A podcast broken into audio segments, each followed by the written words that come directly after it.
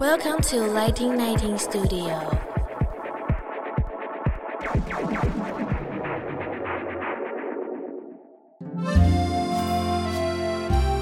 大家好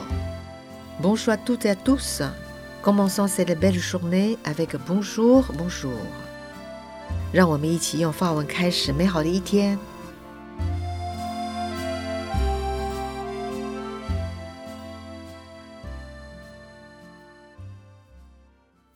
大家好，欢迎大家收听 Bonjour 和 Bonjour 哈，早安早安，我是杨淑娟，淡江大学法文系的老师。那么今天呢，我请的来宾呢，他将为我们介绍一位法国很有名的作家。欢迎我们的来宾林德佑教授，林老师你好。杨老师好，啊我叔，我说，那么这个林德佑教授呢，他是巴黎第七大学文本跟影像符号学的博士，他的学术专长呢是在法国现代小说研究，尤其是二十世纪战争前的这个小说。那目前在中央大学教书。那今天呢，我想要请这个林老师来帮我们介绍一位法国在二零一四年得到的这个诺贝尔文学奖。那我们晓得这个诺贝尔文学奖其实有很多法国的知名的啊作家都得到了。举几个例子，比方说 Albert Camus、Jean-Paul Sartre 啊，还有这个 Le Clisio，他们都得到这个很高的一个荣誉。那今天我当然要请林老师来跟我们分享一下，为什么这个林老师今天要为我们提这个 Patrick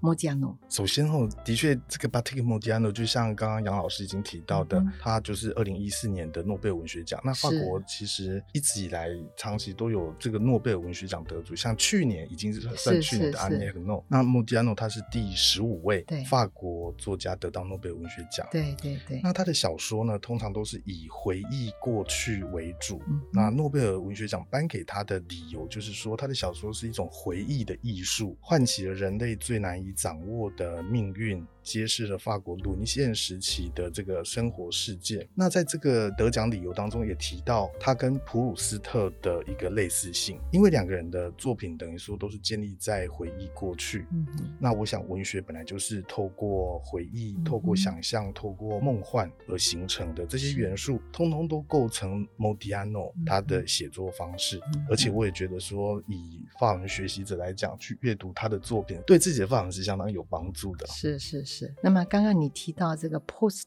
就是莫吉安诺跟 post 他的书写似乎是很不一样啊、哦，因为 post 一个人呢，他很爱写这个长句，可是这个莫吉安诺呢，他是一个很少把这个句子写得很长的。你是否可以帮我们再多解释一下？ OK，刚刚就是说诺贝尔文学奖把这两位作家相提并论，那他们的写作方式真的非常不一样。嗯哼，普鲁斯特呢，在擅长把句子拉得很长，对对、哦，对，有点像以前胡品清老师说的那种扇形句，就是句子会往外扩散出去。对对对，然后摩迪安诺相反，他都很喜欢嗯哼短短的句子，可是他嗯哼赋予每个短短的句子一种诗意性，所以它的意义是就非常的深远。像普鲁斯特的句子，我觉得是相当的复杂。有时候在翻译普鲁斯特的时候，你会觉得说他很喜欢把主词跟补语拉得很长，嗯哼，那一下子就会不小心把那个意思弄错。嗯哼，但是蒙迪安诺虽然句子短，但是他诗意性很强，也很喜欢用一些比较诗意性的字词。嗯哼，那也很喜欢用一些像连接词是比较我说 expression de libre days，、嗯哼比较具有揣测性的、嗯哼哦。所以虽然说他也是在写实，对但是事实上他的写实跟巴尔扎克的写实又不一样。嗯哼，我们没有办法因为看了穆迪安诺的小说而觉得说他的那个世界好像特别的清晰，相反的是有点就是模糊的。对啊，他的对呈现方式不是巴尔扎克式的，也不是普鲁斯特式的。啊哈，这个林老师呢，他也是蛮擅长于在这个翻译啊，他翻译了很多本书。那么刚刚你提到这个 post，它的这个句子都这么长，我想请教一下，在你翻译的时候呢，你是不是有什么困难？普鲁斯特的翻译， 对，哦我们我猜觉一得下，就是我们今天 啊当然不是讲 post 啊，哈，对，但是就是说，的确，我觉得他的句子就是要停下来，慢慢的先把整个段落都读过了。对然后你要转换换成中文的时候，是要再重新把一片一片的讯息嗯哼先记录下来，然后最后再调整出一个最好、最适当的、最理想的方式，把它译成中文这样子。所以经常你译普鲁斯特句子的顺序要变动蛮多的，嗯没有错，变成中文。我也同时译过莫迪安诺，是莫迪安诺相反的，它的句子就很好对应过来，对是这样对没有子插在错相差在这边。所以在翻译的这个时间来看呢，应该是翻这个莫吉亚诺的书比较容易了，比较快了，是不是？哦，我都觉得译了一本 Puss 的，大概可以译十本莫迪安诺。哇哦，天哪，差这可以么多做这样哈的比喻， OK，那我们再回到这个小说的这个主题哈。那么这个莫吉亚诺他的小说主题大概都是什么？那么作家都如何去呈现这些主题？好，就以我翻译过的这两本小说来讲，像《环城大道》呢，对叙述者他事实上是想要闯入一个好像从事非法活动的小团体当中。嗯，为什么呢？因为他的父亲就在这里面。对并不是说他父亲被挟持，而是他父亲也同样在这一伙人当中。嗯哼做着一些就是可能因为当时的背景是二战的集中营的时代，那那时候都是从事一些黑市交易。嗯哼那叙述者就是想伪装成另外一个身份，想要潜入这个团体去把他的父亲拯救出来。对哦，那但是这个故事的结局是功亏一篑，并没有成功。对，我想刚刚主持人在问说主题是什么，追对寻父亲就是一个很重要的主题。对，最在幸他福的期小说，当中哈、嗯哼那这个主题对他来讲像是一种弥补，嗯像是一种补偿。为什么呢？因为作家他本人从小就是生活在缺乏父爱、缺乏母爱的对这种环境之中。他的父亲我们刚刚说过，就是从事黑市交易。那从小他跟他的弟弟就是过着一种没有人照顾的生活，好像都过着一种寄人篱下的生活对吧。，那母亲又是演员，啊，对对是不对，是母嗯亲哼是演员，所以到处要去巡回，所以兄弟两人是相依为命这样子了。好、解哦那了这种解孤独的主题经常也出现在他的作品当中。对，那么不过这个莫吉亚诺小说经常，当然都是刚刚提到描写对父亲的回忆，对不对？的可不可以确再多讲一点点？哎，我想可以再补充的，就是说，的确追寻父亲是一个主轴，那可是跟我们一般读到追寻父亲的主题不太一样的地方是，我们通常是说要去呈现父亲荣耀的那一面，对呈现他光明的那一面，嗯呈现他比较英勇正面的形象。是可是蒙迪安的小说当中，父亲的形象都是永远摆脱不了跟黑暗势力纠结在一起的这个层面，哦嗯，好像嗯跟嗯邪恶的势力永远混在一起。对，那嗯对只有说，就是莫迪亚诺一心一意的想要把父亲能够从这样的黑暗势力当中脱离、拯救出来。有时候我都很想要把这一对父子追寻的关系比喻成一种不对等的恋人关系，这什么意思呢？是就是说，好像他这个儿子对父亲一心一意的要去追寻他，可是这个父亲的反应却是对他不理不睬，或者甚至嗯没有一个正向的回应。嗯比方说，在我译过的这些小说当中呢，这个父亲甚至想要利用儿子的学位来获取自己的一个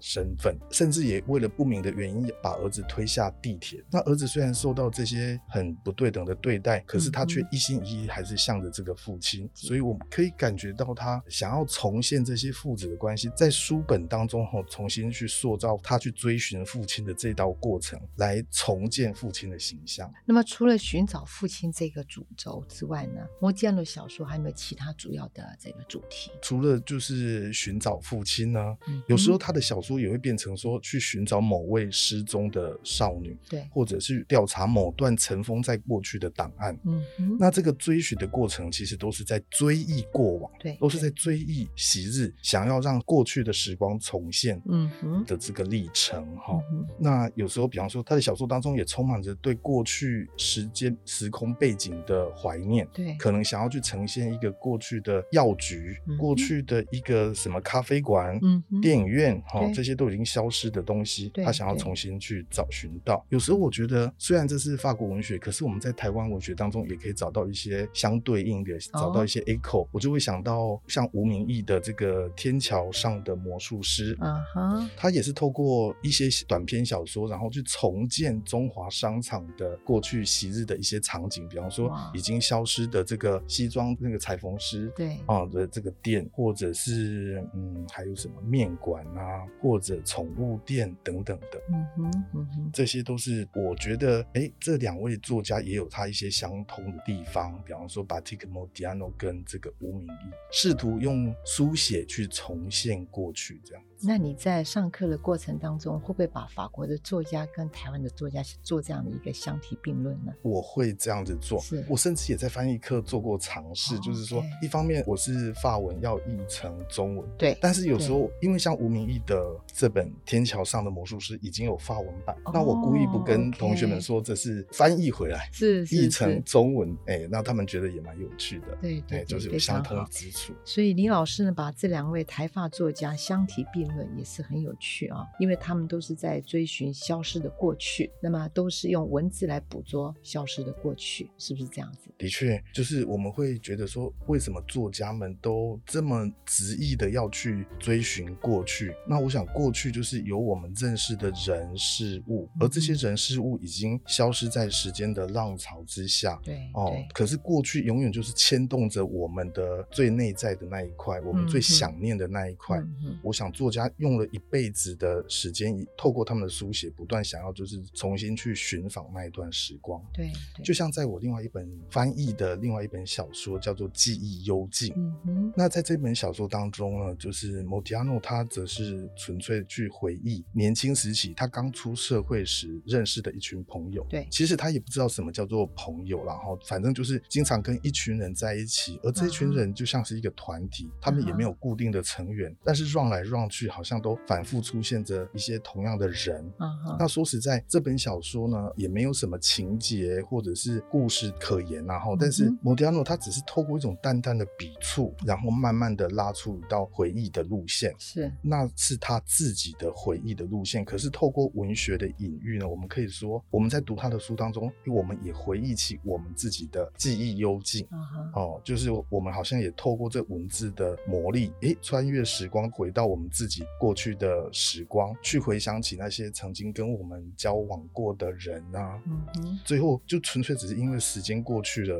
然后关系就变淡，没错，哦的一些嗯嗯朋友、一些同学、一些长辈。有时候我是觉得说，没有联络，并不是因为交恶，有时候对纯粹只是时间 run 了过去嗯，哼然后导致就是人的关系又重新洗牌。那在他这一本小说当中是一个图文书，啊哈，它里面有一个另外一个插画家叫做 Pierre Le Dan。嗯哼，他在里面都会帮这本书的某一些段落进行插画，嗯哼那其中有一幅插画就是法式滚球的画面， OK 被 dunk 对是不是 Bedong Modiano，他也把这个人跟人的关系比喻成法式滚球。哦因为就好像说，滚球有时候球跟球的距离会突然很近，有时候没错哎、诶一颗球来又撞开了，嗯哼哦嗯这样哼子，嗯大家哼就围绕着那个目标球，然后哎、诶有时候远，有时候近，就是这样的对，没有关系。哦错。你会玩滚球吗？在法国没玩过。法国 有，然后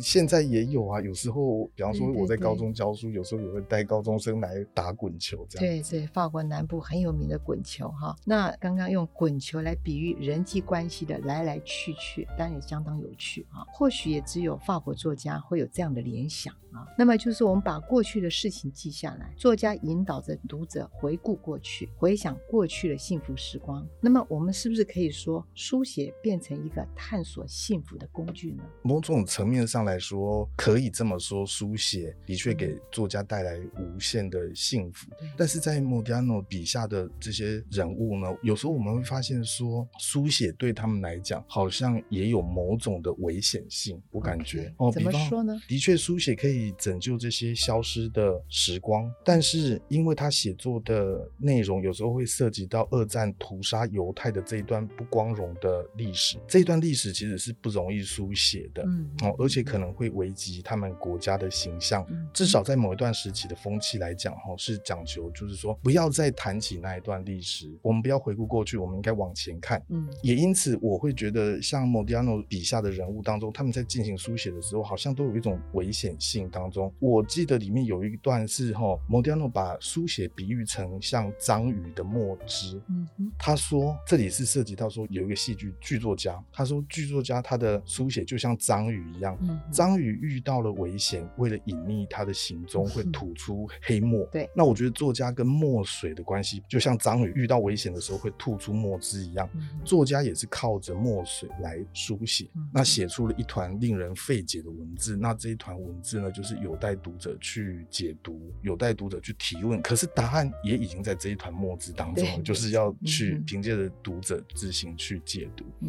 那除了说章鱼的隐喻之外，我觉得很有趣的是，他也经常把书写比喻成蜘蛛。哇哦，哦我觉得作家真的想象很丰富啊， 一下子章鱼、墨汁，一下子又是但蜘无论蛛，如何，都好嗯像是一种跟危险有关的 对没错东西哈。没错，那像他把自己比喻成说，哎、我觉得我就像一只蜘蛛，编织着细网，网子越编越缜密，然后嗯这一群团体就在我的周围当中串联了起来，这样子嗯哈。嗯但是我觉得无论如何，书写是幸福，书写是危险的。嗯无论如何，它都是有一种能够躲避灾难、驱走某种厄运的这种元素。所以作家他再怎么样都要再三的书写，一而再、再而三的写，无止境的去书写。每次的作品都是又重新把自己化整为零，又重新是出发，是这样子重新上路。哇，听你这么分析，真的觉得好，也很幸福。听到这一段哈，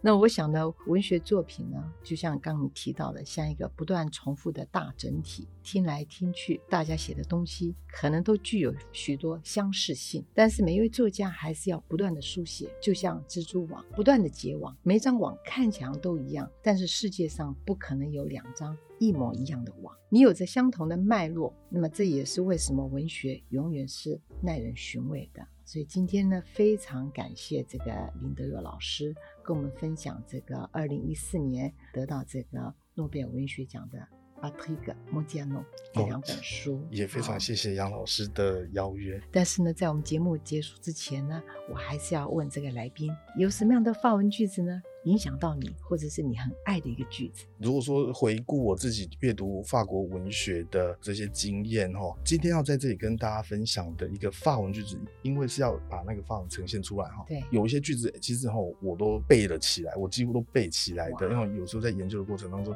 但分享的句子不见得是 b a t i c m o d i a n o 的作品，对反而是一本十七世纪的法国文学作品，它的法文名称是 La Princesse de Clèves 啊那我记得呃中你好像很喜欢这本 书啊我好这个有经常电在影对不对哈对，也有。我嗯哼经常研究这一本小说哈。嗯是是中文有时候译成克莱维王妃，那是十七世纪的一个宫廷作品然后、那这个句子哈，我要先念出啊、来你把哈法文句子先念出好来。哎那大家听清楚了哈。嗯哼 Si vous jugez sur les apparences, on se lie aussi. 嗯 Vous serez souvent trompé. Ce qui paraît n'est presque jamais la vérité. 那我当然 OK 马上跟大家翻译一下哈，是就是说，在这个地方，如果你以表面做评断的话，你一定会经常上当。嗯显现出来的东西，显现出来的一切，几乎都不是真相的所在。那这句话嗯 OK 它所描述的，当然是法国以前的宫廷社会。嗯哼在这本小说当中呢，母亲告诫女儿的一段话了，她是提嗯醒她说：“哎呀，宫廷这个人际关系是非常复杂的。”对对，但是跨越时空背景，我们换到了二十一世纪，我一样觉得这句话可以在我们当代社会当中找到共鸣，找到回响。我们现在每个人都暴露在大量讯息充斥的环境当中，嗯哼每一则讯息永远都不只是它表面上所显现的那样那么单纯，嗯哼需要我们保持更多的警觉。对但是，一样透过文学的这种传递，这句十七世纪的一句话，嗯哼到我们现在的社会当中，依然能够刺中就是媒体在制造讯息的这种现象。对对哦，对那这句话也提醒我们说，要跟所有的讯息保持一定的距离 OK 不要太过于轻信啊哈不要轻易上当，不要轻易的成为假讯息的一个接收者或传播者这样子。 OK，谢谢谢谢。那么最后呢，我想跟听众们讲一下，就是说我们这个节目每次结束之后呢，我们都有个延伸阅读，也就是说，今天我介绍了这个林德佑老师来跟我们讲二零一四年这个诺贝尔奖得主，那么林老师也翻了两本有关他的书，巴特尤莫迪亚诺的书。那么请大家呢可以继续再阅读，你可以阅读法文，你可以阅读中文啊、林老师也帮我们把这两本书都翻译成中文了，大家可以仔细去品味。好，我们今天就到这个地方，谢谢林老师啦，谢谢杨老师。